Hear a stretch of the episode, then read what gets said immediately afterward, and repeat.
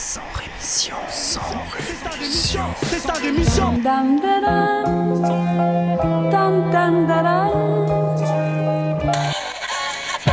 de mon sang rémission. Des médias en masse, leur discours fout des audits. Tu parles du bruit et des odeurs, les plus polis parlent d'exotisme. Équipe d'acharnés sans rémission,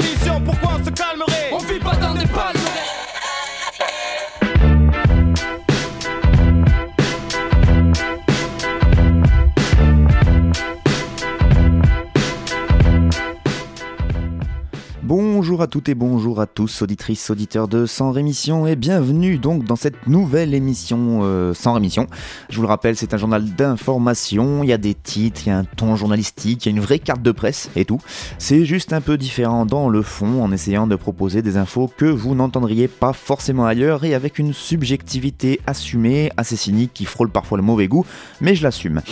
Cette semaine, au programme, euh, on parlera d'externalisation des frontières ou encore de barrages sur le Nil. En France, il sera question de grenades de désencerclement, de nucléaire ou encore d'inégalité salariale homme-femme. Mais comme chaque semaine, eh bien, je vais essayer d'éviter de vous bassiner avec des infos que vous pourriez entendre un peu n'importe où ailleurs et qui doivent être vraiment très importantes, ces infos, pour que tous mes collègues journalistes occultent bien, à peu près toutes les autres actualités du monde. Par exemple, je ne vous parlerai pas du scandale fiscal, un de plus. Alors il est joliment nommé les Paradise Papers les papiers du paradis, hein, c'est quand même magnifique, 13,5 millions de documents, dont une bonne part issus d'un cabinet d'avocats spécialisé dans la finance offshore, euh, des papiers qui ont été analysés par un consortium international de journalistes, autant vous dire que ça déconne pas. 18 mois après les Panama Papers, eh bien, ces nouvelles révélations montrent comment, grâce à des schémas hyper sophistiqués d'optimisation fiscale, des milliers de milliards de dollars échappent encore et toujours aux fiscalités des États. Bref, rien de très nouveau sous le soleil, mais vous inquiétez pas, on va continuer de dire que c'est la faute des gens au RSA et au chômage. Parmi les réactions d'ailleurs, je vous ai gardé la meilleure, hein, au top du top, celle de Gérard Longuet, sénateur du parti Les Républicains, donc un mec il est un peu en place, qui déclare à propos de ce scandale international, ça montre qu'il y a une réticence à l'impôt, et quand l'impôt est confiscatoire, ce qui est le cas en France, les gens se battent pour garder leur pouvoir d'achat, tout ça est très logique.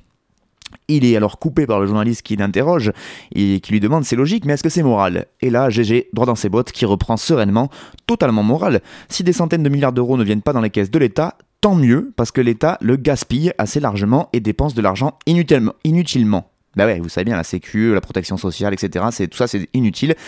Et donc c'est ces gens-là, entre autres comme Gérard Longuet, qui sont élus et censés lutter contre des agissements qu'ils cautionnent eux-mêmes. Donc autant vous dire que la lutte contre l'évasion fiscale, c'est quand même pas gagné.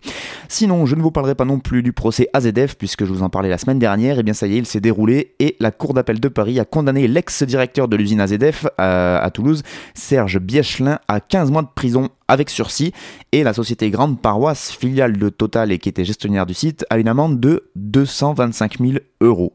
31 morts, des milliers de blessés et plus de 15 ans de procès pour en arriver à du sursis et une amende euh, ridicule. Rien à ajouter. Pas un mot non plus sur Sudrail, troisième syndicat de la SNCF qui a annoncé cette semaine avoir engagé une action de groupe contre la compagnie ferroviaire, donc pour discrimination envers ses salariés handicapés. En effet, selon Sudrail, les handicapés verraient leur carrière et leur rémunération freinée à cause de leur handicap. Dans le monde, tout un tas de choses dont je ne vous parlerai pas non plus, comme la Syrie, la Syrie qui vient d'annoncer son intention de rejoindre l'accord de Paris contre le réchauffement planétaire. Bon, on est d'accord, hein, ça changera rien, la planète est déjà condamnée, etc. Mais ce qui est drôle du coup, c'est qu'avec cette info, c'est que désormais les États-Unis sont le seul pays du monde à n'avoir pas ratifié ce traité, enfin cet accord de Paris.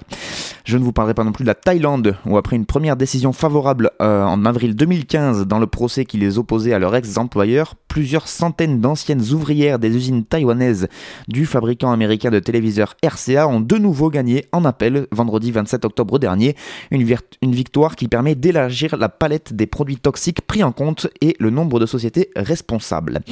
Je ne dirai rien non plus sur la Méditerranée qui continue d'engloutir les réfugiés à son rythme. En fin de semaine dernière, 23 corps ont été repêchés. Dans le même temps, selon les gardes-côtes italiens qui coordonnent les opérations de sauvetage dans une grande partie de la Méditerranée, 700 personnes environ ont été secourues au cours de 6 opérations distinctes.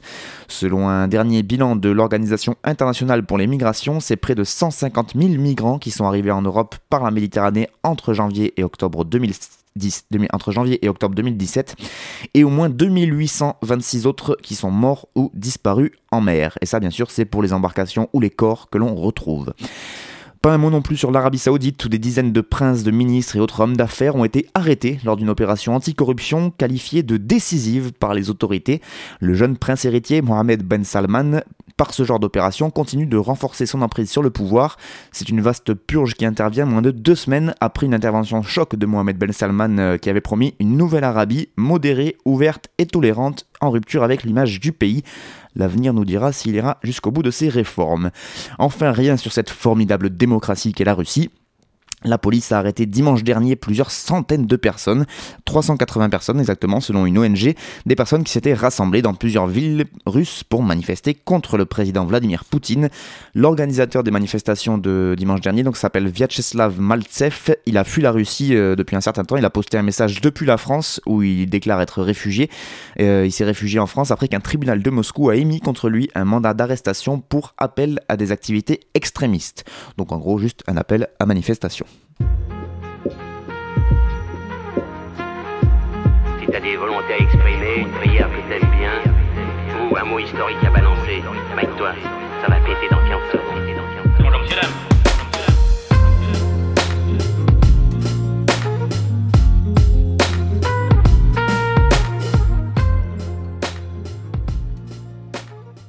On commence par les infos internationales avec un très bon article paru sur Arte Info. Et oui, c'est rare que j'aille faire un tour sur ce site et pourtant il a pas mal de bons articles. Un article concernant le rôle que l'Europe fait jouer à l'Afrique sur la gestion des frontières. En effet, depuis la vague migratoire de 2015, l'Union européenne veut empêcher les exilés d'arriver sur son sol. Pour cela, elle a mis en place des accords avec les pays africains pour qu'ils prennent en charge le contrôle des flux migratoires sur leur territoire, en échange évidemment d'une aide financière aider les pays en crise à se développer pour éviter que leur population ne soit poussée à l'exil. Sur le papier, l'intention est plutôt louable. C'est ainsi en tout cas qu'a été présenté l'objectif de ce fonds fiduciaire de l'Union européenne pour l'Afrique, mis en place en novembre 2015 par la Commission européenne. 25 pays, membres de l'UE, ainsi que la Norvège et la Suisse, se sont donc engagés à contribuer financièrement à ce fonds, dont l'ambition était, je cite, de participer à l'encouragement de la stabilité en Afrique et, je cite toujours, de contribuer à une meilleure gestion euh, de la migration en agissant sur ses causes profondes. C'est vrai que c'est louable. Euh, cette aide est destinée aux pays d'Afrique du Nord, de la région du Sahel, du lac Tchad ainsi que de la Corne de l'Afrique. Son montant a été fixé à 3,1 milliards d'euros, ce qui n'est clairement pas suffisant. C'est même Jean-Claude Juncker, le président de la Commission européenne, qui l'a déclaré. Mais bon, c'était déjà un bon début. Bon, le problème, c'est qu'en plus, il y a déjà plusieurs États qui n'ont pas débloqué tous les fonds qu'ils avaient promis. Par exemple, l'Allemagne, elle a versé 23 millions d'euros alors qu'elle avait dit qu'elle en verserait 51 millions, ce qui est un peu problématique. La France, elle, grandeur de la France, n'a promis et versé par contre que 3 millions d'euros. Bah, faut pas déconner non plus. Mais au-delà de la thune, c'est bien évidemment ce qu'engendre ce genre de financement qui est très inquiétant pour le continent africain. D'abord parce que de nombreux projets présentés comme une aide au développement sont en réalité surtout utilisés pour renforcer le contrôle aux frontières. C'est l'OIM, l'Organisation internationale pour la migration, euh, qui est affiliée depuis 2016 à l'ONU, qui est responsable de la majorité des projets dédiés à l'aide au développement en Afrique subsaharienne. Ses objectifs principaux sont, là encore je cite, assurer une assistance humanitaire et restaurer la stabilité des communautés. Voilà, là encore très louable. Mais au Mali, par exemple, eh l'OIM soutient surtout les mesures de renforcement de contrôle aux frontières et sur les routes migratoires. On a vu mieux niveau stabilité. Nicanor Aon, qui travaille lui au bureau du droit des migrants de la FIDH, Fédération internationale des droits de l'homme, explique que les accords entre l'Union européenne et l'Afrique sont intrinsèquement biaisés car, je cite, on mélange la question de la migration, celle du terrorisme et de la sécurité et celle du développement des pays africains. C'est vrai que ça fait un peu problématique. La FIDH donc qui déplore le choix des États africains de céder à ce chantage européen et d'accepter de surveiller la circulation des citoyens et citoyennes africains en jouant le rôle de gendarme de l'Europe, rôle qui a des conséquences dramatiques en matière de violation des droits humains. L'autre aspect dénoncé entre autres par la Fédération internationale des droits de l'homme, c'est que ces accords signés par l'Union européenne engagent des pays qui sont quand même très euh, peu scrupuleux, c'est le moins qu'on puisse dire, c'est un doux euphémisme, peu scrupuleux des droits de l'homme, comme la Libye, mais aussi le Soudan, dont la Fédération internationale de l'homme rappelle que le président du Soudan fait l'objet de deux mandats d'arrêt de la Cour pénale internationale pour génocide, crime contre l'humanité et crime de guerre. Et c'est donc à ces gens-là qu'on demande de gérer un pays et de, euh, stabiliser un pays. Hein, tout va bien. Dans la même logique, euh, la France a annoncé fin août sa décision de traiter les demandes d'asile directement dans les centres d'accueil en Afrique, notamment au Niger et au Tchad. Et là encore, pour Nicanor Aon de la Fédération internationale des droits de l'homme, traiter les demandes d'asile en dehors du sol européen, c'est contourner le principe de non-refoulement. En effet, la Convention de Genève et la Convention européenne des droits de l'homme interdisent le fait de refouler des demandeurs d'asile sur le sol européen. En outre, les entretiens menés directement dans ces pays africains sont un leurre, d'après Nicanor Aon, car ils sont uniquement ouverts aux personnes qui sont déjà sous la protection du Haut Commissariat de l'ONU pour les réfugiés et donc déjà identifiés comme éligibles au droit d'asile. Bref, les réfugiés n'en ont pas fini de souffrir, que ce soit en Afrique, en Europe ou pendant le trajet. Je vous recommande fortement d'aller lire cet article qui est très très intéressant donc sur l'Europe qui externalise ses frontières directement en Afrique. Et on finit cette page internationale, et bien on reste en Afrique, tiens, avec un très bon article de plus sur le site Orient 21. Il nous parle de la très intéressante gestion des eaux du Nil et les tensions diplomatiques qu'elle peut engendrer entre notamment l'Égypte et l'Éthiopie. En effet, l'Égypte, euh, qui est donc euh, à la fois l'un des pays les plus pauvres du monde en eau et l'un des plus dépendants de l'eau, le Nil lui fournit la presque totalité de son approvisionnement d'eau douce. Environ 85% de l'eau qui se déverse en Égypte provient en effet des pluies qui tombent sur les hauts plateaux éthiopiens, là où le Nil prend sa source. Pourtant, eh l'Égypte, n'a pas une grande conscience de ce problème, notamment dans son usage des ressources hydrauliques. Par exemple, elle utilise 86% de son eau pour l'agriculture. Et en plus, c'est des méthodes d'irrigation très archaïques puisqu'ils irriguent par inondation et non au goutte à goutte, avec donc des pertes importantes, notamment dues à l'évaporation et pas que.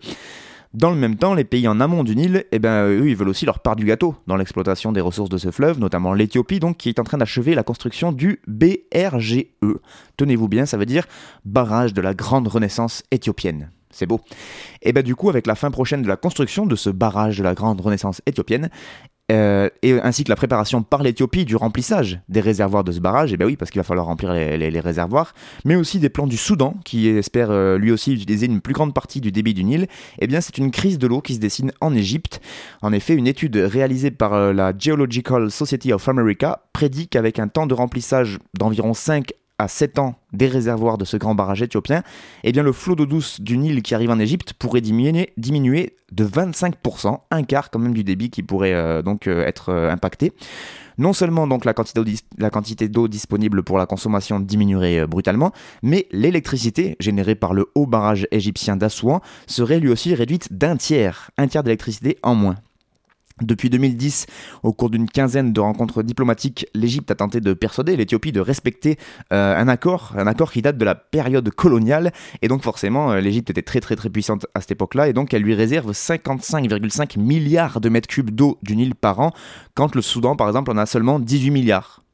Sauf qu'évidemment, du coup, l'Éthiopie et d'autres nations qui sont en amont de ce fleuve, eh bien, elles euh, remettent en question la légitimité de cet accord colonial et euh, en fait, euh, du coup, elles, elles, estiment que ces accords coloniaux ne tiennent pas compte évidemment de leurs besoins en eau, en plus avec l'évolution de la population actuelle.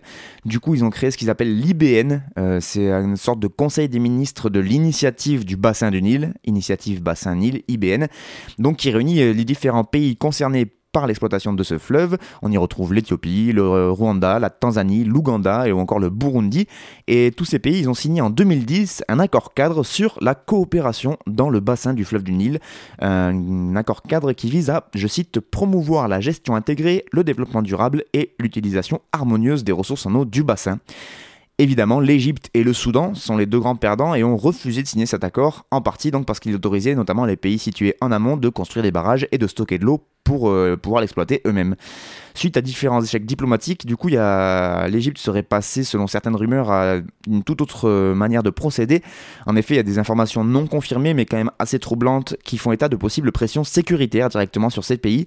Les rumeurs d'implantation, par exemple, d'une base navale égyptienne en Érythrée, pays euh, voisin de l'Éthiopie, ou encore d'un soutien égyptien à des rebelles éthiopiens, qui donc euh, fait penser que la tension va évoluer euh, en grandissant dans, cette région du globe. Le Caire, donc, qui avait jusqu'ici tout misé sur la diplomatie, eh bien, pourrait envisager des plans de rechange plus radicaux et plus violents pour mettre la pression sur l'Éthiopie et pour attirer l'attention de la communauté internationale sur cette question très intéressante donc de la gestion des eaux fluviales du Nil. Je vous encourage fortement à aller lire cet article directement sur orient21.com.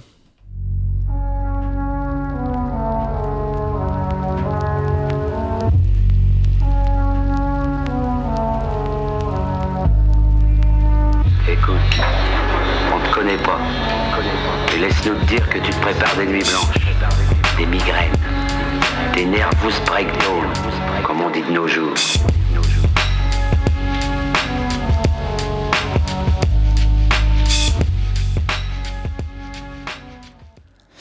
Et on passe aux infos nationales et on les commence ces infos nationales avec ces deux expertises qui viennent attester de la dangerosité, même lors d'un usage normal, des grenades de désencerclement, ces fameuses armes utilisées par les CRS pour disperser la foule lors des manifestations et qui ont déjà fait de nombreux mutilés. Dans un récent rapport, l'IGPN, l'inspection générale de la police nationale, a recensé une augmentation de 90% des tirs par rapport à l'année précédente, joli score. Et donc ces deux nouvelles expertises médicales et balistiques ont été effectuées dans le cadre d'enquêtes judiciaires qui ont été ouvertes après de graves lésions à la tête de deux manifestants en 2016. Et ces deux nouvelles expertises pointent clairement le danger de cette arme, je cite, même dans le cadre d'une utilisation normale, rigoureuse et préconisée. En 2016, l'IGPN a recensé 866 grenades utilisées contre seulement 59 grenades 4 ans plus tôt, donc en 2012, ce qui est quand même assez impressionnant. Dans les deux procédures qui ont été ouvertes, les policiers s'étonnent de la gravité des blessures constatées et pour cause, lors de leur formation d'une heure qui sert à habiliter euh, les agents euh, à se servir de ce genre d'armes, eh le livret qui contient les instructions ne fait pas état d'un tel risque. Le chef euh, du service qui a testé ces armes explique aux enquêteurs que l'étude de la grenade a été effectuée entre 95 et 97 au sein de la police nationale en partenariat avec le producteur qui est la société SAPL. Les rapports réalisés à l'époque du coup contiennent une précision étonnante, aucune évaluation pour des tirs en zone crânio-faciale n'a été effectuée. Car, je cite toujours le rapport, la région thoraco-abdominale est, sur le plan statistique, la région la plus souvent touchée lors des tirs. Du coup, ils n'ont même pas testé qu'est-ce que ça pouvait faire comme dégâts sur la tête. Et c'est pourtant au niveau de la tête qu'ont été touchées les deux victimes à l'origine de l'ouverture de ces deux expertises. Du coup, à la suite euh, de la blessure du premier manifestant, de nouveaux tests ont eu lieu fin mai 2016 et cette fois, les lésions sur le visage ont été testées, et pour le coup, le résultat est très différent puisqu'il conclut les plots sont susceptibles lors de leur course de provoquer des lésions graves. Pour l'avocat d'une des deux victimes, cette grenade, quelles que soient les conditions de son utilisation, est potentiellement extrêmement dangereuse. Il y a une nécessité de sortir de cette arme de l'arsenal des policiers. Une position donc euh, partagée par notamment Amnesty International qui, dans un rapport publié en mai 2017 sur le maintien de l'ordre en France, déclare, je cite le rapport d'Amnesty, les grenades à main de désencerclement comportent un risque de blessure grave et ne peuvent pas être tirées exclusivement sur les individus commettant des actes de violence sans présenter le risque d'en blesser d'autres à proximité. En conséquence, le ministre de l'Intérieur doit interdire l'utilisation des grenades à main de désencerclement dans les opérations de maintien de l'ordre. C'est ce que déclarait donc Amnesty en mai 2017. Évidemment, pour l'instant, aucune annonce n'a été faite dans ce sens. Contactée euh, par les journalistes, la préfecture de police de Paris explique qu'elle n'a pas modifié la doctrine d'utilisation de ces grenades. Et de son côté, la direction générale de la police nationale n'a elle carrément pas répondu aux sollicitations des journalistes, comme ça au moins. Par ailleurs, ces journalistes euh, qui ont enquêté sur la question des grenades de, désencerclement se sont interrogés aussi sur une éventuelle évolution dans la fabrication de ces grenades. En effet, depuis les années 90, on peut se dire qu'ils ont un peu évolué sur euh, comment ils les font, et euh, des évolutions qui auraient pu augmenter la dangerosité des grenades. Et bizarrement, la société SAPL, basée dans l'Orne, qui fabrique cette grenade et qui fournit donc le ministère de l'Intérieur depuis la mise en service de ces grenades, indique qu'elle ne souhaite pas donner suite aux questions des journalistes. Eux non plus, décidément, c'est l'omerta dans, dans ce En tout cas, sachez que cette entreprise est bien connue dans le domaine du maintien de l'ordre et surtout qu'elle exporte à l'international. SAPL, en effet, va exposer dans quelques jours au salon Millipol, ce fameux salon qui se tient tous les deux ans à Paris et qui ressemble le gratin des gratins de la sécurité intérieure de tous les pays. Toutes les polices du monde viennent faire leur marché là-bas.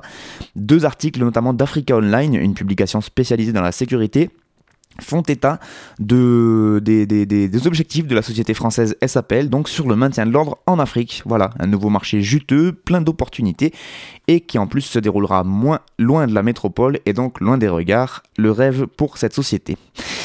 On continue avec une manifestation qui a eu lieu dimanche dernier dans les rues de Narbonne, une manifestation qui a mis un coup de projecteur sur l'activité de la filière nucléaire dans le département de l'Aude. Un coup de projecteur, je pense, dont Areva se serait bien passé. L'inquiétude exprimée par les manifestants concerne un projet de traitement TOR, traitement des nitrates. Euh, c'est une sorte d'incinérateur géant qui devrait s'élever donc sur le site de l'usine Areva Malvézy dans l'Aude. Cette installation euh, donc euh, de l'Aude traite un quart du minerai d'uranium naturel mondial et 100% de l'uranium français. de l'uranium acheminé par bateau des mines du Niger, du Kazakhstan ou encore de l'Ouzbékistan et qui est dissous à Malvézy avec de l'acide nitrique concentré à 99,9% pour être ensuite envoyé à Pierre dans la Drôme pour poursuivre sa transformation en combustible nucléaire. C'est loin d'être une petite usine chimique anodine puisque Arriva Malvézy est un discret colosse du nucléaire qui n'a que 4 équivalents dans le monde. Il n'y a que 4 usines comme ça dans le monde et il y en a une en France. On a de la chance quand même. Et surtout, elle a un passé peu glorieux puisqu'en effet, en 2004, à la suite d'une rupture d'une digue, le contenu d'un bassin s'est répandu aux alentours. Il s'agit de boues que l'usine présente comme des boues nitratées. Sauf qu'en 2006, il y a des prélèvements qui sont effectués euh, un peu en loose dé par des riverains et qui sont analysés par la CRIRAD, la commission de recherche et d'information indépendante sur la radioactivité. Le mot indépendant est assez important. Et donc ces analyses montrent qu'elles sont aussi très radioactives, ces boues qui ont été déversées suite au, débordement du bassin. Pire, elles contiennent des éléments radioactifs qui n'auraient jamais dû se trouver là, comme du plutonium, de l'américium ou du technétium. Voilà. À l'époque, la découverte a fait scandale. Euh, mis devant le fait établi, les dirigeants d'Areva Malvesi ont été contraints d'admettre euh, ce que personne ne voulait imaginer, à savoir qu'entre 1960 et 1983, l'usine d'Areva Malvesi a tenté de recycler des combustibles nucléaires usagés pour essayer de récupérer de l'uranium encore présent dedans, ce qui a permis de polluer durablement le site, les bassins et tout l'environnement aux alentours.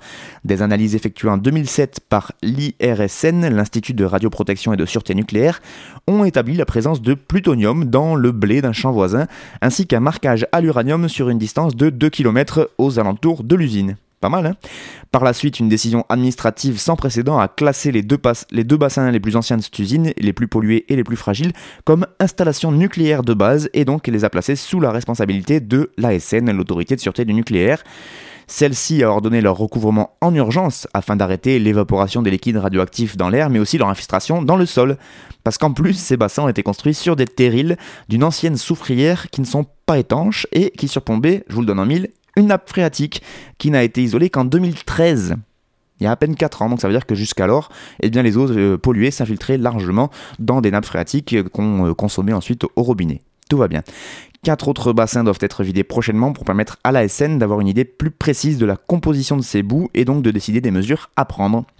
Mais l'histoire ne s'arrête pas là, puisque depuis sa création en 1958, Areva Malvesi produit en continu de grandes quantités de déchets liquides nitratés radioactifs, dont la seule issue pour l'instant est un stockage sur place dans les bassins ouverts pour que le soleil et le vent puissent euh, ben, réduire le volume avec l'évaporation. Voilà. Sauf qu'au-delà d'une certaine concentration de nitrate, l'eau ne peut plus s'évaporer. Les bassins sont alors saturés et il faut en construire de nouveau pour accueillir l'afflux continu de ces déchets liquides. L'association locale de protection de l'environnement, Éclat dans l'Aude, dénonce des risques de débordement de ces bassins en cas de pluie diluvienne. Le traitement des nitrates par le procédé TOR serait la réponse technique que Areva compte apporter à cette demande. Sur le papier, sa mise en œuvre devrait permettre donc de résorber certains bassins et de transformer une partie des rejets liquides en déchets ultimes, ces fameux déchets ultimes qui seront ensuite stockables par l'Agence nationale pour la gestion des déchets radioactifs, l'ANDRA. C'est euh, ce qu'ils essaient de faire du côté de Bure avec l'enfouissement de ces déchets ultimes euh, à plus de 500 mètres sous terre en espérant que tout se passe bien. Voilà, c'est un peu euh, aléatoire hein, comme mesure, et ça ne fait que déplacer le problème. Mais donc que faire du reste, c'est-à-dire des plusieurs centaines de milliers de mètres cubes de boue radioactive dont une partie a été recouverte en urgence Areva se doit de leur trouver un destin à plus long terme, et pour le moment, toutes les solutions euh, qui ont été esquissées ont été retoquées par l'IRSN, qui n'exclut pas cependant l'idée d'un stockage définitif sur le site de l'Aude. Donc on va refaire un cimetière de déchets ultimes dans l'Aude, ça va être génial. Les déchets de l'amont du nucléaire sont très volumineux et les sites de stockage de l'Andra ne pourront tout accueillir, c'est ce qu'explique François Besnu de l'IRSN. Il faut donc réfléchir à des solutions plus globales ce qui veut dire créer de nouveaux euh, souterrains remplis de déchets radioactifs. En l'état, rien n'empêche d'imaginer que le site d'Areva Malvézy, situé au port de Narbonne, donc en zone inondable, puisse être transformé en lieu de stockage définitif pour les bouts radioactifs de l'usine, voire des bouts venus d'ailleurs, puisque une fois que le une fois que le projet est lancé, nul, euh, ça n'empêche personne d'amener euh, ces, bouts radioactifs en France pour les faire, pour les stocker donc euh, en souterrain. Magnifique gestion donc du nucléaire en France, l'énergie la plus chère et la plus sûre, hein, comme on nous le répète depuis une quarantaine d'années. C'est très très beau. Et le pire, c'est qu'on continue de foncer droit dans le mur, puisque notre cher ministre Nicolas Hulot a annoncé que l'objectif prévu dans la loi de 2015 sur la transition énergétique de réduire la part du nucléaire en France à 50% ne sera pas réalisable d'ici 2025. La part du nucléaire va donc rester à 75% euh, euh, du mix énergétique, comme on dit, et continuer de générer, de générer ces déchets qui vont continuer à niquer la Terre pour des milliers et des milliers d'années. Et ça a l'air de convenir à tout le monde, puisque les militants antinucléaires sont quand même pas très nombreux. Un petit mot pour finir cette émission sur l'égalité salariale homme-femme qui n'en finit plus de reculer. Et oui, contrairement à ce qu'on pourrait croire et contrairement à tout ce qu'on nous dit dans les discours des politiques, le dernier rapport annuel La vie des femmes et des hommes en Europe, un portrait statistique, a été publié le 18 octobre dernier par l'organisme européen de statistique Eurostat, qui est fondé sur des données de 2014, montre que l'écart des salaires entre hommes et femmes tend à augmenter en Europe. Alors la France fait un peu mieux que le modèle européen puisqu'on est à 16,3% d'écart moyen, même s'il y a de fortes disparités entre les pays, donc 16,3% euh, d'écart en Europe. Le modèle allemand étant celui qui, un, des modèles qui présente un des plus gros écarts puisque là on a un écart de carrément 22% entre euh, les salaires des hommes et les salaires des femmes. L'écart de rémunération est plus important comme est plus important que celui de la dernière étude d'Eurostat, donc qui datait d'avant 2014. Donc on croit que ça va de mieux en mieux, et en fait, pas du tout. Voilà, la route est droite et la pente est forte, comme disait le célèbre philosophe Jean-Pierre Raffarin.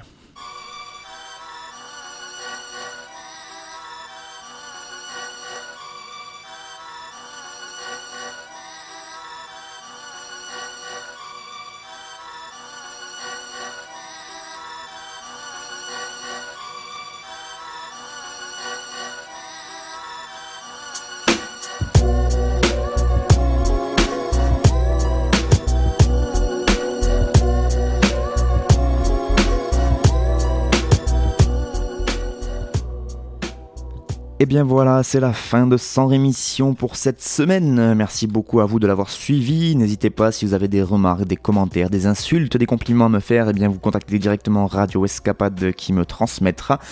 Je vous souhaite une très très bonne continuation à toutes et à tous et je vous dis à la semaine prochaine pour un nouveau regard toujours aussi guilleré sur l'actualité.